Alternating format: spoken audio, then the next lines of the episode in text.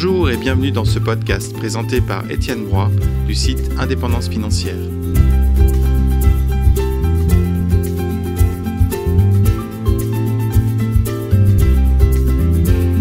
Alors bonjour à tous, je suis très heureux de vous retrouver. Alors là, on va parler un peu plus d'investissement. Alors le titre c'est Les investisseurs à la recherche désespérée de rendement. Alors suite à un excellent article du Revenu, euh, je titre Les épargnants transformés en chiens errants à la recherche de rendement. Donc c'est vraiment ce que je ressens aujourd'hui euh, à tous mes clients qui me demandent dans, quoi investir. Euh, finalement, c'est une question extrêmement difficile, de plus en plus difficile à répondre, et c'est pour ça que je voulais faire un petit point là-dessus. Donc pour Bill Gross, en fait, à l'image des chiens errants, les investisseurs gratouillent pour obtenir quelques bouchées de rendement autour de zéro.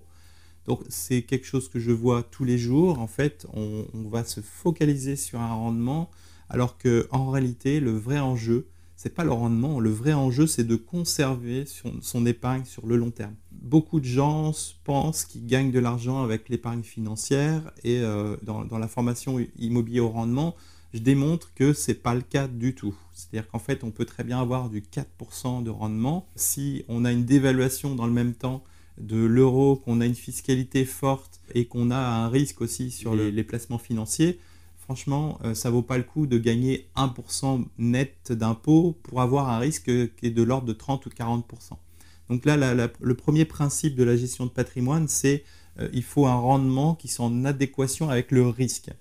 Aujourd'hui, en fait, l'idée, euh, je sais que je ne vais pas plaire à tout le monde, euh, c'est un peu l'objectif aussi, c'est d'éviter le cash en banque. Pourquoi? Parce que le cash, si vous ne le savez pas encore, euh, j'en parle un petit peu dans mes formations, mais le cash n'a plus vraiment de valeur, en tout cas pas l'euro, et c'est une monnaie fiduciaire. Cette monnaie fiduciaire n'est qu'une dette envers vous. En gros, si vous avez 100 000 euros d'argent en banque, c'est pas 100 000 euros qui sont là dans la banque, c'est tout simplement la banque a pris l'argent, qui en a fait des investissements, etc., qui l'a reprêté, etc. Donc cet argent n'est plus là.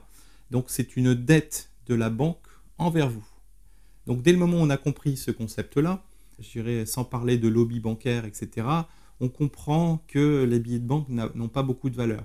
Et la meilleure façon de voir que ces billets de banque n'ont pas beaucoup de valeur, ces euros que vous collectionnez en fait dans vos comptes en banque, bah, c'est hyper simple, c'est qu'en fait on va regarder l'histoire de la monnaie et on va remonter un peu dans les siècles et euh, pas besoin d'aller très loin. Hein. Si aujourd'hui vous prenez un billet de 5000 francs, ancien francs, aujourd'hui ça vaut plus grand chose.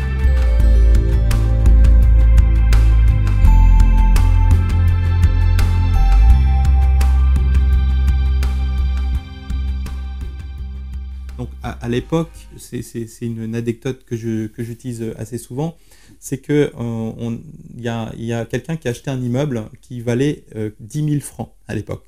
Aujourd'hui, il a été vendu 250 000 euros. Donc en 65, 10 000 francs, c'est-à-dire 1500 euros. En 2015, c'était l'an dernier, on était à 250 euh, 000 euros. Et donc, je dirais tout naturellement, l'investisseur s'est dit, dis donc, euh, ça a vraiment augmenté euh, l'immobilier. En réalité, c'est pas l'immobilier qui a augmenté, c'est la monnaie fiduciaire qui s'est tellement dégradée qu'il euh, il faut 250 000 du même euro, alors qu'avant, il en fallait que 1500 pour acheter le même actif. Peut-être que ce n'est pas tout à fait le même parce qu'il était rénové entre-temps, mais à l'époque, il était aussi moins ancien qu'il ne l'est maintenant. Et donc, on le sait que dans la durée, l'or est le seul monnaie avec l'argent physique bien sûr, euh, qui, euh, qui permet de conserver euh, l'épargne dans le temps. On a dit ça, on a tout dit. En fait, pour ça qu'aujourd'hui, je vous incite à voir les choses différemment. Je ne vous inciterai pas à sortir tout votre cash de la banque parce que c'est quelque chose qui n'est pas, pas communément admis. Bref, il faut toujours avoir du cash, ça c'est évident. Par contre, de tout mettre, tout baser sur une monnaie fiduciaire qui perd sa valeur aussi vite, parce qu'en gros, euh, l'euro a perdu 95% de sa valeur. Euh, avant, c'était le franc. Euh, L'US dollar, c'est exactement pareil. C'est de la monnaie de papier, de singe. C'est une monnaie fiduciaire qui n'a qu'un seul objectif, c'est de, fonctionner en temps réel. Ça n'a pas du tout le rôle de conservation dans le temps. Donc voilà, là c'était pour parler du cash. Est-ce que ça vaut le coup d'aller sur un PEL, un CEL, etc., tous ces produits bancaires?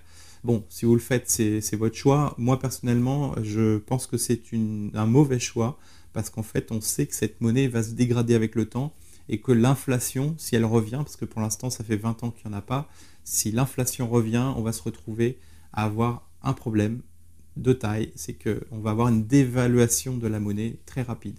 Aujourd'hui, les chiffres sont un peu cachés parce que l'INSEE euh, réussit à, à, nous dire que l'inflation n'est que de 0,5 ou 1%.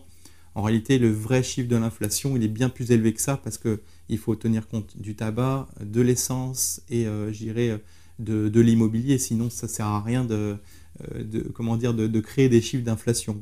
Et donc, la deuxième, source, euh, j'irais, de rendement qui est plutôt neutre euh, et qui tend plutôt vers zéro, c'est le fonds en euros. Alors, le fonds en euros, j'en ai parlé dans une vidéo en 2012. Hein, à l'époque, il y a beaucoup de gens qui m'ont pris un peu pour un fou de dire Ah oui, les fonds en euros, c'est dangereux. Et là, en fait, on commence à avoir vraiment le sentiment que les gens se réveillent et se rendent compte que le fonds en euros, c'est une dette pure. Je dirais pas mieux, c'est une dette pure. Il n'y a que de la dette. L'argent n'est pas là, il n'est pas stocké. Il a été prêté à un État, en l'occurrence la France, quelques autres États.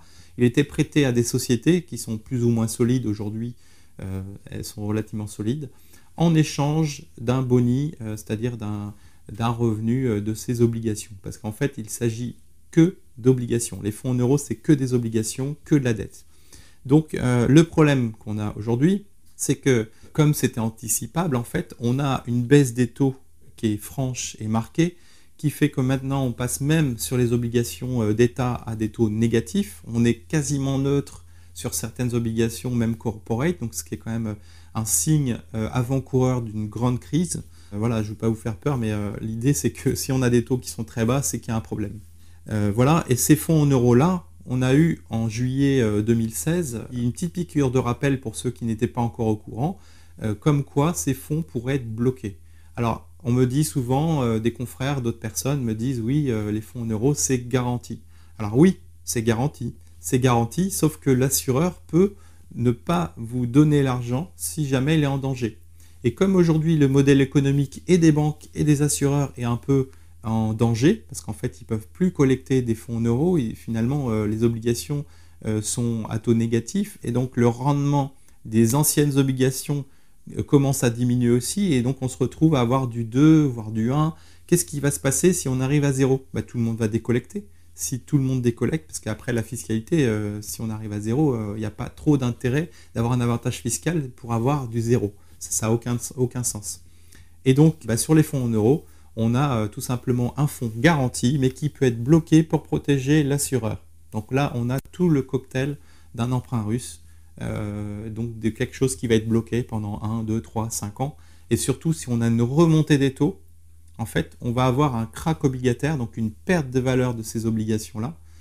Ce qui va en découler, c'est que bah, s'il y a une décollecte en même temps qu'il y a une perte de valeur des obligations, donc une remontée des taux, on se retrouve finalement piégé. L'assureur ne pourra pas rendre l'argent parce que s'il rend l'argent, il faut qu'il vende les obligations et qui matérialise, matérialise sa, perte. Donc voilà, sur le fonds en euros, c'est vraiment extrêmement important. Je pense que je vais segmenter pour parler que de ça parce que c'est trop important. Aujourd'hui, il y a euh, plusieurs euh, milliers de milliards euh, d'épargne de, des Français qui est dedans. Voilà, aujourd'hui, l'idée, c'est pas de créer la panique. Hein. L'idée, c'est d'être complètement en phase avec le produit dans lequel on investit. C'est-à-dire là, vous investissez dans la dette, dans la dette d'État en majorité, un peu de corporate, il peut y avoir aussi des SCPI, donc c'est pas forcément l'idéal, parce que les SCPI, on sait très bien que c'est très volatile, surtout en période de remontée des taux. Et donc, euh, c'est un peu l'enjeu. Là, on parle même plus de rendement, on parle de sauvegarde de, son épargne.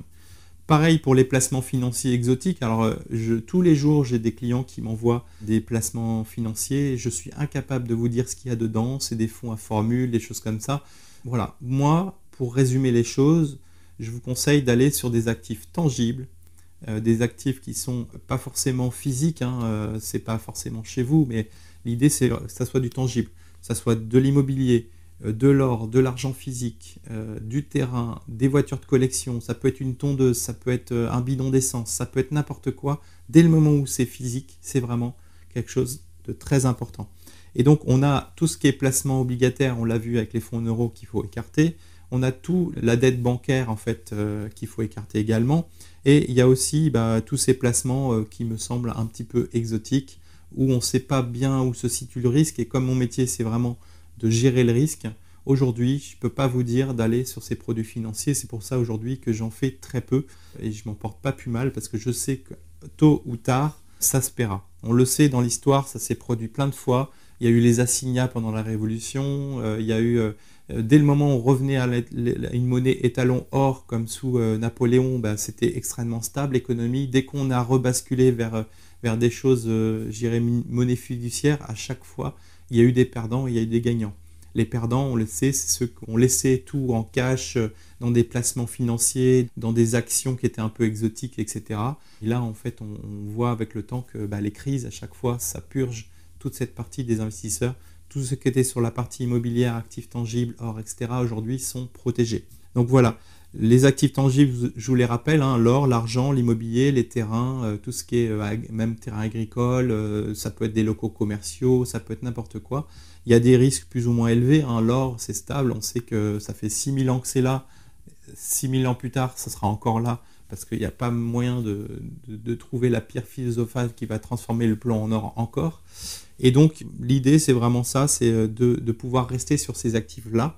Si on est sur des SCI euh, avec de l'immobilier, ça reste un actif où derrière il y a un sous-jacent qui est tangible. Donc voilà, on reste là-dessus. Et donc, pour répondre justement bah, à cet excellent article du revenu qui dit, voilà, les, gens sont en train de chasser le rendement.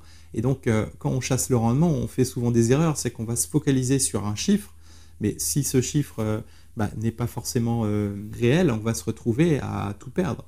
Parce que moi, pour moi, si on fait du 5%, il faut que le risque de perte ne dépasse pas les 5%. Et donc aujourd'hui, on a par exemple la bourse, les actions, qui est vraiment un actif tangible parce que c'est une part de société. Mais le défaut qu'on a en période de crise, c'est que c'est très volatile. Et donc on peut très bien investir dans une action euh, qui vaut 50 et après crise qui vaut 10. Donc, euh, même si on a un rendement, que c'est un actif tangible, c'est une part d'entreprise, il y a quand même le risque que les investisseurs se dégagent de cette valeur et qu'on ait une chute de ce marché. Donc, même en bourse, il faut se protéger. Et donc, euh, ça reste un actif tangible, mais ça reste un actif tangible trop volatile à mon goût en période de crise, parce que la crise, euh, bah, on sait que les crises se font de manière très récurrente, et on le sait bien, il n'y a pas besoin de le rappeler, les crises sont créées par les banques centrales pour pouvoir enrichir certaines personnes que je ne dénoncerai pas là. Donc l'objectif, c'est vraiment un transfert de, de, propriété entre les investisseurs qui se font plumer et euh, les initiés qui connaissent très bien les choses euh, et qui sont très peu nombreux et finalement qui, qui, ont un impact aussi sur la politique monétaire. Donc pas de politique ici, on se concentre juste sur les faits. Les faits, c'est qu'aujourd'hui, chercher du rendement, ça n'a aucun sens dans un taux, euh, un environnement de taux négatif. Et donc là, ce qui a du sens, c'est de préserver son capital. Et donc voilà, moi pour moi, chercher du 5%, de toute façon, après la fiscalité va l'amener à 2,5% parce qu'il euh, va falloir payer des impôts, c'est normal.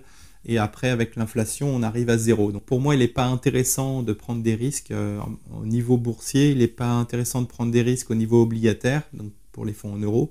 Et euh, il est intéressant de diversifier au maximum. Ça, je ne pourrais pas vous dire d'autres d'autres euh, conseils plus importants que ça. C'est voilà, aujourd'hui, vous avez un peu d'or, vous avez un peu d'argent physique aussi, vous avez euh, quelques actifs euh, qui ont de la valeur, vous avez un peu d'immobilier, un peu de cash aussi en banque, il faut en conserver pour être plus à l'aise.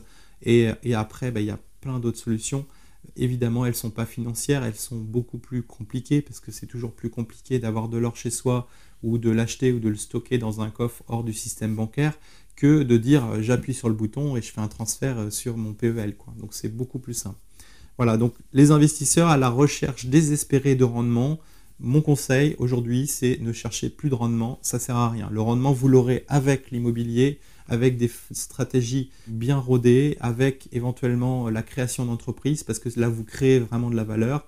L'épargne, elle est là pour épargner, point, c'est-à-dire pour stocker. Si vous stockez dans un actif qui est une dette, euh, à la fin, vous aurez certainement un effacement de dette. Et donc, ce qu'il faut voir et comprendre, c'est que d'un côté, on a l'épargne des Français, et de l'autre côté, on a la dette des Français, c'est-à-dire euh, l'État français, il doit je ne sais pas combien de milliards aux épargnants français. Sauf que cette dette et cette épargne, c'est une seule et même chose qui seront annulées tôt ou tard, j'espère pas, mais euh, qui, a le potentiel aujourd'hui d'être annulée. On le voit, toutes les lois de buy-in, vous tapez buy-in, vous tapez euh, loi euh, Sapin 2, vous verrez exactement de quoi il en retourne. L'idée, c'est vraiment d'être alerté sur ce fait et comme souvent, ben, en fait, euh, on, a, on a un démarrage, on a des gens qui sont initiés qui vont commencer à acheter massivement de l'or. Et les derniers, ben, c'est les derniers qui seront au courant. Euh, malheureusement, euh, ils vont perdre une partie de leur épargne. Voilà, donc aujourd'hui, on se focalise sur un actif tangible, on oublie le rendement. Ça, c'est, c'est vraiment mon conseil le plus important de ces dernières années.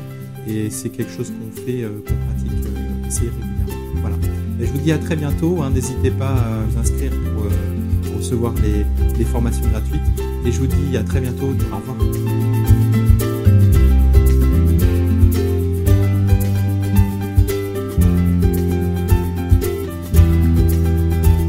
Merci à vous d'avoir écouté ce podcast dans son intégralité. Si vous souhaitez en savoir plus sur la finance, l'immobilier ou la gestion de patrimoine, vous pouvez nous retrouver sur le site indépendancefinancière.fr vous retrouverez également des articles, des vidéos et des formations en ligne pour devenir vous aussi un investisseur avisé. Et n'oubliez pas, la liberté n'est pas négociable. À très bientôt.